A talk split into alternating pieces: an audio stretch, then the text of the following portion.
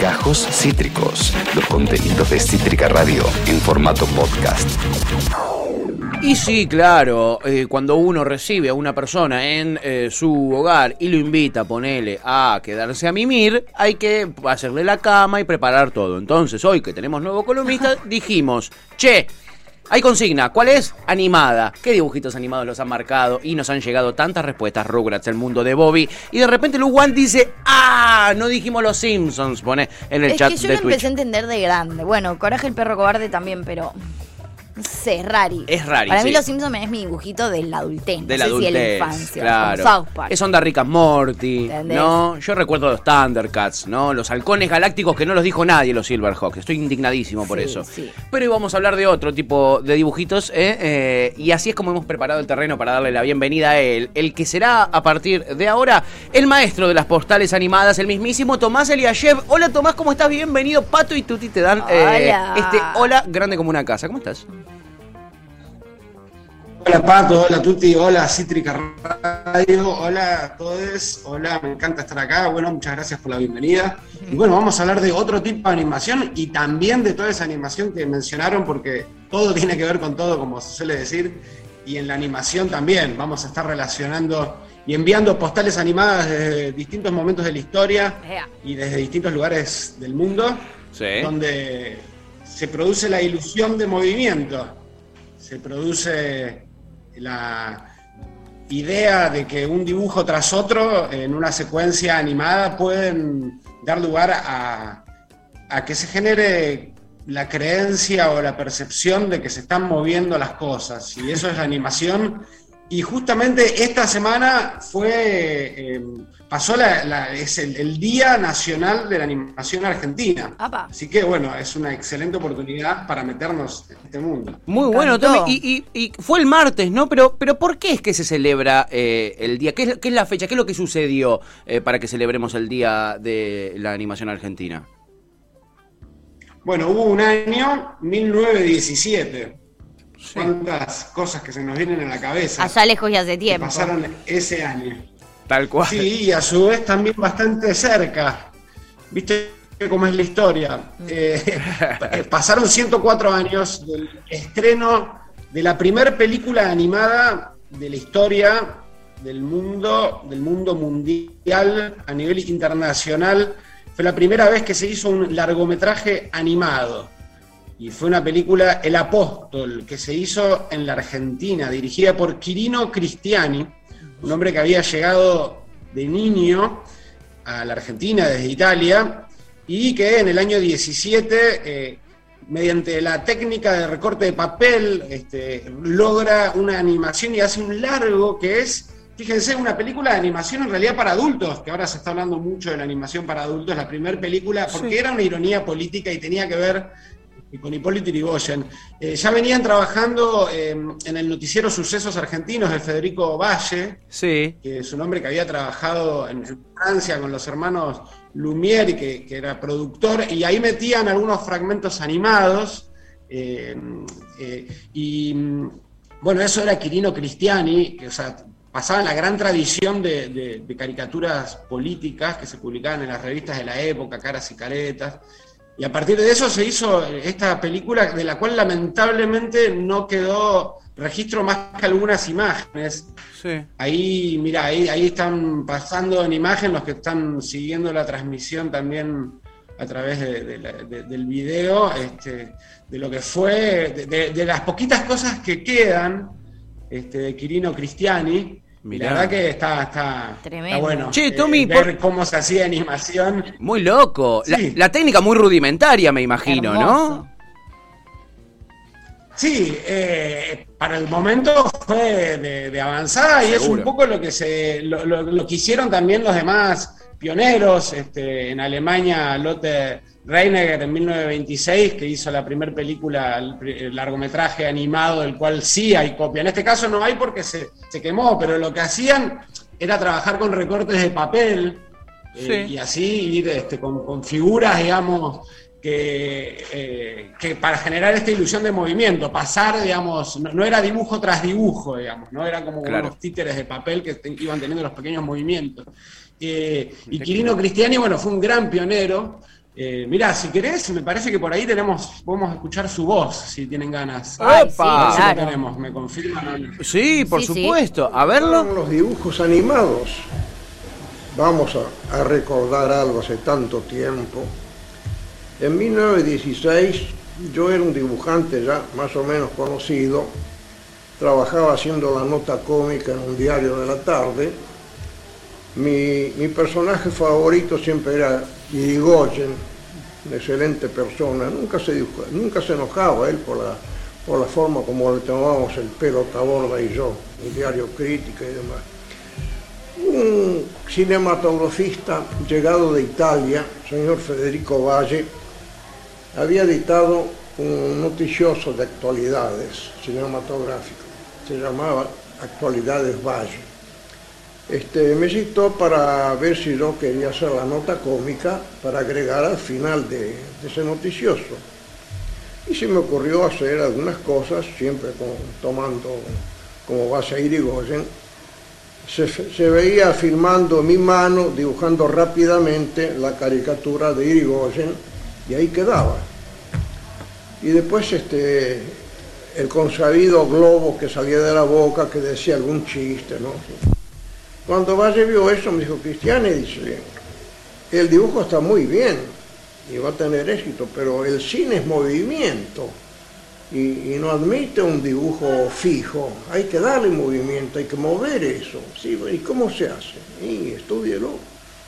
Entonces se me ocurrió de la cartulina donde estaba el dibujo recortar la figura de Irigoyen, que queda separada como este, y recortarle el de- del brazo, del cuerpo, recortarle el brazo.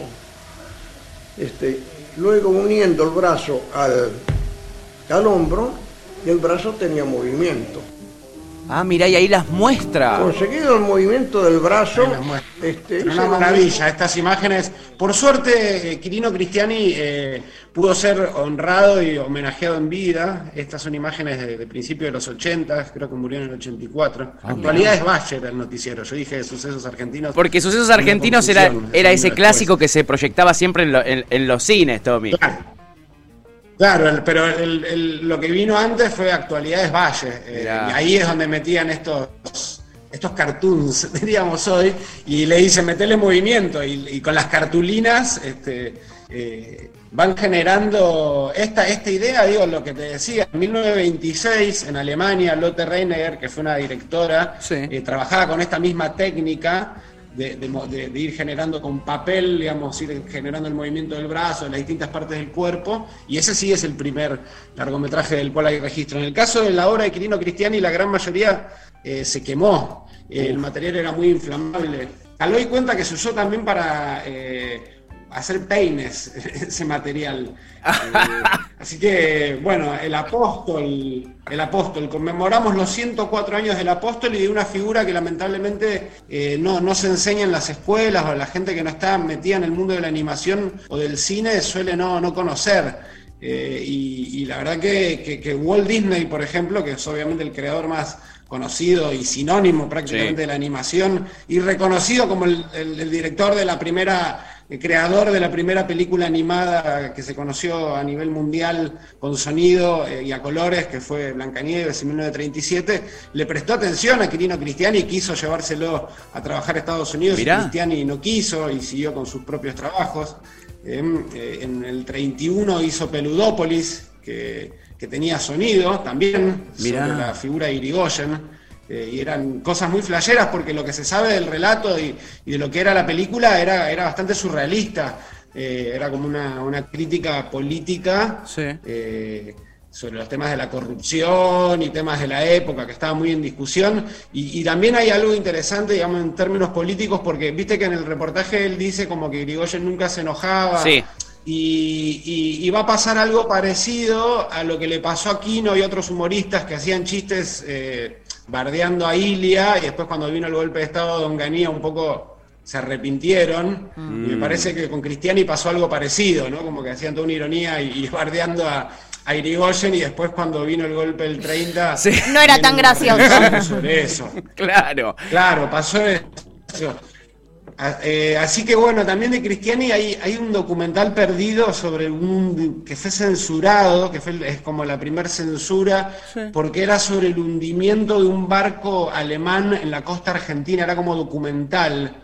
eh, en, en contexto de la Primera Guerra Mundial y como que el- las autoridades de la época lo levantaron porque estaban tratando, digamos, era un tema sensible a nivel diplomático. Ah, o sea, mirá. historias muy locas con Quirino Cristiani, eh, que, que- que tienen que ver con la política, con la eh, con, y bueno, con la sociedad de la época. Y bueno, está bueno re- rescatar, ¿no? Porque hoy la animación está más viva que nunca y, y no es que esta historia quedó atrás y no sirve para el presente, sino que es algo súper súper actual, estudiar esto y tratar de entender eh, qué se hacía en esas, en esas épocas y qué se hace ahora, ¿no? Mal, porque de repente pienso, bueno, primero mm, la sorpresa de, de saber que el- la primera animación eh, fue política y no fue para entretener a las niñas, algo que eh, hoy es quizás la norma en cuanto a los, los dibujos animados o las animaciones.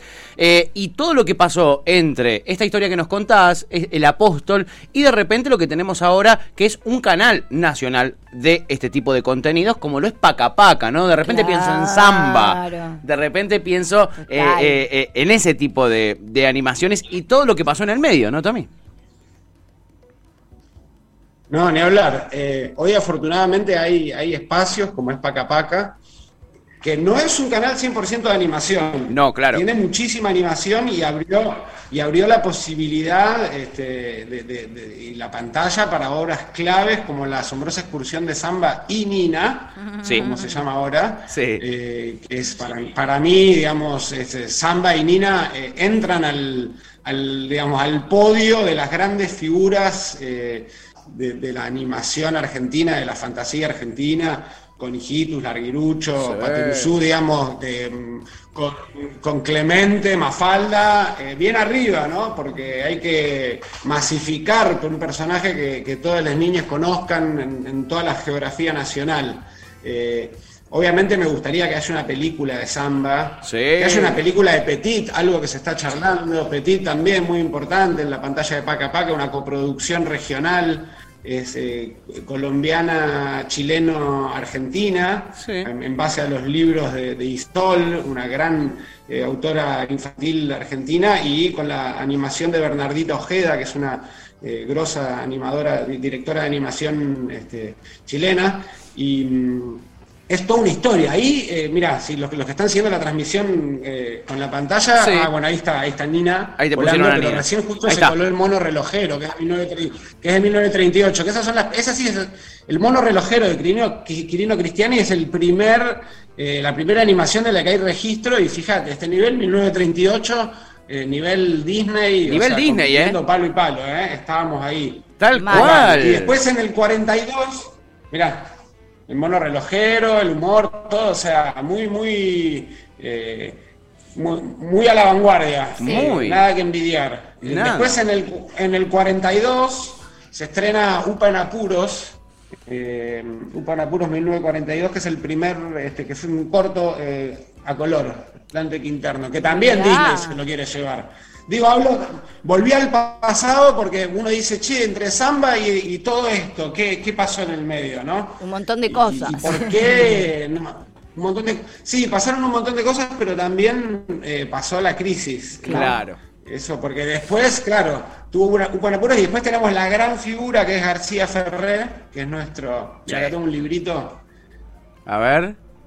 Mirá. de García Ferré, Juan García de Ferrer. Tamara a Corinti. Star System y animación en Argentina en los años 70. Tensiones entre industria nacional y la hegemonía del universo de Walt Disney. Mirá. y analiza ¿no? la figura de, de- que se puede emular eh, la figura de, García Ferré eh, a, a Walt Disney ¿no? como un creador y bueno y de alguna manera las dificultades para montar una industria nacional de la animación ¿no? No, hoy claro. hay grandes talentos en la Argentina y generalmente se termina trabajando para afuera, Mm. porque somos mano de obra barata, como muchos otros rubros, ¿no? Tal cual. Eh, y y- y- y- y hay, hay producciones locales, pero la tienen que pelear mucho y no hay el, el financiamiento suficiente como para que se hagan producciones eh, a, a todo trapo eh, eh, y con todo lo que implica, ¿no? Porque también cuando hablamos de Walt Disney hablamos del merchandising, hablamos Sí. de intervenir en muchas plataformas a la vez, Total. eh, hablamos también de los videojuegos, mira, Claro. Antiojito y Antifaz.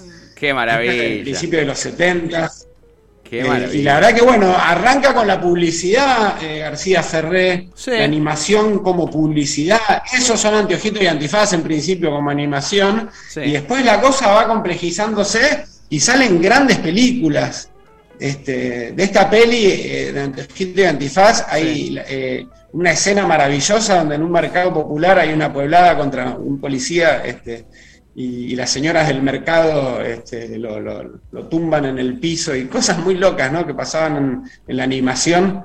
Y una cosa muy loca que, de cómo la animación puede, puede hablar de, de- de- de- de la política y de la sociedad. Fíjate, no sé si ahí tenemos de, de, de Ico, el caballito valiente, un audio para pasar que me parece Uy, que es fundamental para pasar la-. Se acaba de emocionar todo el mundo acá, Tommy. Eh, todo, el- todo el detrás del vidrio está real. Dijiste Ico el caballero valiente y la gente se emocionó.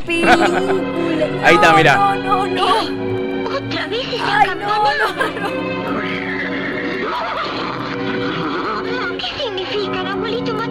Cada vez que se oyen esas Ah. campanadas, desaparece misteriosamente uno de Destruía esta nosotros. película. Desapareció el percherón. ¿Y ustedes no hacen nada? Tenemos miedo, pequeño. Es mejor que me hagas caso y que te olvides del asunto. Olvidarme. En mi pradera nadie se olvida de un amigo. Aunque haya que arriesgar la vida por ayudarlo. Ya les dije que no quiero alborotos. Tú por aquí. No está. Ni muerto ni vivo, está desaparecido. Bien, ya me servirás para algo. Vamos, dos. Ay, me hacía mierda esta película. Fua, qué eh, piel de gallina, ¿no? Qué, qué fuerte. Tremendo, ¿no? Eso es tremendo, y- Tremendo. Y, bueno, si bien García Ferré nunca hablaba en las entrevistas, ni era un tipo que manifestó una posición política, eh, eh, bueno, se sabe, cuenta Marcelo Larraqui en uno de sus libros, un periodista, investigador, y- Sí, historiador historia también. Mm. de los 70, etcétera, que es historiador, sí, que, que, mm, García Ferré tuvo un sobrino desaparecido. Y la verdad que es súper simbólico. Esta película ganó en el Festival de Moscú, se empezó a hacer en los 80, todavía en dictadura, y recién se pudo estrenar eh, con el retorno de la democracia. Tremendo. Me parece súper, este, bueno, simbólico, ¿no? Sí. Y, y- y también era un peliculón, ¿no? o sea, más allá de eso, y que es un poco triste y nostálgico, y que ta- también como que en los 90 eh, eh, lo que empezó a pasar, me parece, con, con los canales de cable, y, y, bueno, ustedes se voy a tirar un viejazo, ustedes eran muy chicos, pero la, la irrupción de, de tener, eh, de, de pasar de la televisión de aire, digamos, a color, o sea, tampoco tan viejo, ¿no? Claro, pero de pasar tampoco. de la televisión de aire a tener cable y que haya canales con animación todo el tiempo, por ejemplo con, con Thundercats que mencionaban, Sí. y con Massinger y con He-Man y luego con Shira, eso te hablo a finales de los 80, ¿no? Después Claro. en los 90 ni hablar, con todo lo que fue el anime y, y- y- Sí. bueno, y ni hablar cuando empezaron, eh, como que las películas de animación argentina nos empezaron a parecer como nostálgicas, tristes y no cool, digamos, de alguna manera. Tal cual. Como que no estaban tan bien hechas como las de afuera, ¿no? Y Sí. Disney, el renacimiento de Disney, empezaron a ver las super pelis de los 90 de Disney, este, tipo El Rey León, etcétera. Entonces, bueno, frente a ese García Ferrer presenta competencia y está este, eh, Manuelita, que es una re peli, digamos, a todo trapo. Pero triste. igual, en mi percepción era como que ah, Ahora, ahora redescubro lo grosa que esto es ahora y lo necesaria que es recuperarla. Mal. Y personajes como Larguirucho, que no son solo del pasado, sino que tienen una proyección futura para mí. Sí, totalmente, Tommy, coincido eh, por completo. Eh, has logrado emocionar eh, al 100% de la audiencia eh, en una sola columna. Me mató, Eh, llegan, un, llegan un montón de mensajes acá, la gente emocionada. Bueno, eh, eh, Lucía nos dice que la tenía en VHS, la veía todos los días, Ico. Yo la tenía en VHS, que no me. a- ahora es como que no, no me acuerdo bien. Yo tenía, pe- o pensaba en ese momento, mi mamá me dijo, esta peli era mi favorita cuando yo era chica. Sí. Y me, y me la mostró yo en ese momento claramente. Yo era muy chica y también la teníamos en VHS. Y para mí esa era como su película. Yo pensé que era el VHS de ella. Ahora entiendo que era físicamente imposible, que, o sea, históricamente imposible. No sé de dónde la habrá sacado, pero era como su película. Y para mí el, el- el- el- VHS era su película. Claro, no como claro. La película en sí me acuerdo que me resultaba re emocionante. Yo en ese momento claramente no entendía como todo el contexto histórico que la película involucraba, pero me acuerdo que me destruía, que me daba una piel de gallina, me mortal, mataba esa mortal. película. Eh, Luwan también dice, bueno, tenían que avisar que íbamos a llorar, che, nos dicen por acá. eh, y La próxima chiflen. Sí, también dice que estaba clarísima igual la postura de García Ferrer, ¿no? Su posición política también. Estaba, estaba clarísima, ¿no, Tommy? Bueno, hay distintas opiniones. Yo sé Sí. que, en el- eh, que es un tema eh, en el cual no soy experto y hay gente que sabe muchísimo y sé que hay muchas polémicas en el mundo de los seguidores de García Ferrer. Mirá. Así que... eh, Mira, interesante. No, no, no encontré por lo menos yo ninguna entrevista en donde haya una manifestación Concreta. eh, clara o, o en una toma de, de posición concreta. Eh, Claro. eh, sí, en los 90 trabajó mucho con Telefe.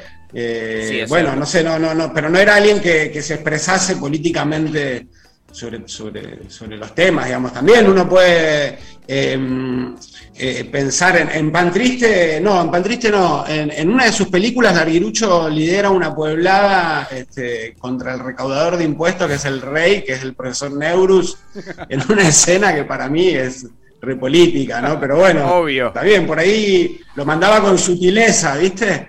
Eh, eh, pero bueno, sí, siempre está abierto a, interpretaciones, pero no era, no, no, no era García Ferré una persona Que se expresara. eh, que se expresara sobre temas políticos. ¿no? Claro, claro que sí. Eh, eh, eh, eh, hay, que, hay, que, hay que interpretar su obra porque él no lo manifestaba tan abiertamente, ¿no? Se, se expresaba a través de Exactamente, claro, queda, queda abierto, ¿no? Queda Sí. abierto. Yo sí sé, por ejemplo, que me ha, me ha escrito, te digo esto concreto porque Sí. en alguna otra oportunidad he contado esto de Ico el Caballito Valiente y, Sí. Y- y me, me- me escribió, me escribieron por las redes Sí. de una experiencia de alguien que lo, lo contó en un grupo de seguidores de García Ferrey y el moderador del grupo dijo, no, no tiene nada que ver, es interpretación. Mm. Digo, ahí está el audio, ¿no?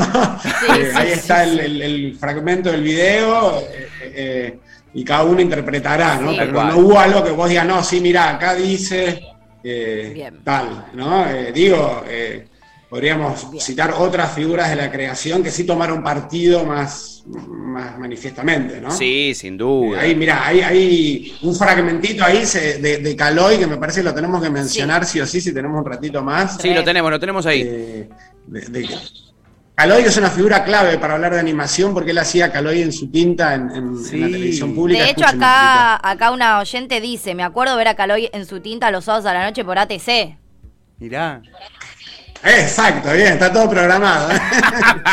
Tal cual. Y claro, ¿no? Porque también hicieron proyecciones al aire libre en el Parque Centenario, o sea, se armó como una cuestión comunitaria alrededor de difundir el amor a la animación. eh, más allá de, de- de lo comercial, ¿no? Que no es que lo comercial esté, esté mal per se, ¿no? Sino que hay algo que va mucho más allá que es- eh, y que involucra a adultos, adultas, adultes, niñes de todas las edades Sí. eh, y, y que no hay que dejar de lado. Y acá presenta Caravaggio Mató un gallo, que es una obra, una obra clave, que, que recién también se pudo estrenar en, en Democracia, sobre una canción popular eh, caribeña y, y que también es re político, y acá sí más claramente. Si quieren escuchar un poco cómo la presenta. A ver, a ver cómo la presenta, ponémelo de nuevo. Que ahora vamos al encuentro de Simón Feldman, un gran director argentino que ha incursionado en el cine de ficción, en el documental, que tiene una larga trayectoria como docente y que ha publicado un gran número de textos didácticos.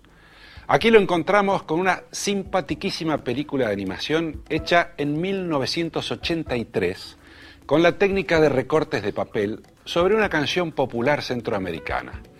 Caravaggio mató un gallo, por Simón Feldman.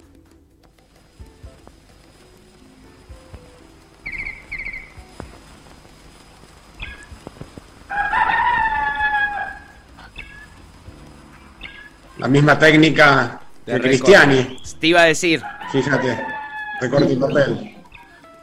Recorte de papel. Y, y la verdad que, bueno, el espacio que brindaba Caloi a la animación no comercial se extraña, ¿no? Ojalá Sí, se lograse más espacio para la animación. totalmente, Tommy Eh, coincide. así que, bueno, muy, muy flashera. Muy flashero y la gente está flasheando. Eh, acá eh, Laupa Lagrón nos escribe dice, excelente, en los dibujos animados muchas cosas que no se podían hablar en esos momentos. Hay muchos dibujos con mensajes ocultos. Los felicito chicos, me encantó esta columna. Y nos aclara, por las dudas, Tommy dice, ah, no soy muy grande, eh, solo estoy informada. Y después dice, no, mentira, soy grande, dice Laura.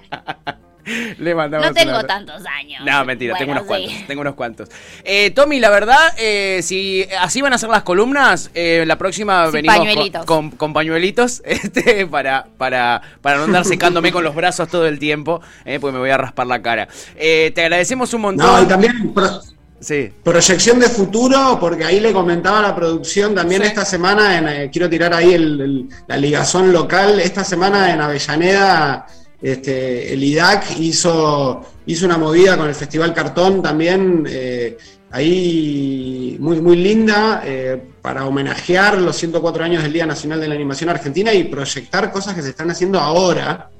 eh, y, que, y tienen que seguir creciendo, animación argentina para el futuro y para el mundo. Claro. Así que gracias también por el espacio para poder difundir esta idea y a, y a difundir y a tirar la onda de, che, hay que financiar la Sí. animación hecha en la Argentina. Y tenemos esta historia y hay que hacerse cargo de estos 104 años de historia. Absolutamente. Exacto, loco, exactamente. Hay que hacerse cargo, hay que fomentarla, hay que hacerla crecer, hay que volverla a impulsar ¿eh? este, y, y bancar a tantos creadores. Hay mucho creador independiente también de, de, de, de Sí, contenidos de hecho, animados. el IDAC esto, el IDAC tiene, tiene la orientación en animación que está buenísima, Está es zarpada, sí. Sí, es muy grosa, es muy grosa. Hay mucho aquí, ¿eh? Hay mucho. Eh, ¿Qué tenés? Para ver, nuestro operador eh, me está señalando algo. Ah, no, no, no, que me estaba... Que, que- Mala tuya, me hiciste muchos gestos y Anchor. Está, está llorando, Yo eso es lo que le pasa. Le Yo está, tampoco entendí. Está todo. llorando, se, se, se, se emocionó. No querés que se vaya Tommy, pero vuelve en 15 días. Mm, eh, te- nada, te felicitan, Tommy, te felicitan, te mandan muchos abrazos acá. eh, la gente es Tomás Eliashev, nuestro nuevo flamante columnista de postales Eh. animadas. Cada 15 días lo tendremos aquí eh, trayéndonos datita. Tommy, abrazo enorme. Mil gracias. Abrazo, gracias a ustedes. Nos vemos pronto. Un Nos placer. vemos pronto. Tomás Eliashev, vayan a seguirlo en las redes, a darle cariño, es un fenómeno, eh, es un gran divulgador de, de- de la animación. eh, Columnón. y, y nos está regalando este columnón, así que eh, vayan ahí a darle cariñito en las redes. Acabas de escuchar Gajos Cítricos. Encontrá los contenidos de Cítrica Radio en formato podcast en Spotify, YouTube o en nuestra página web.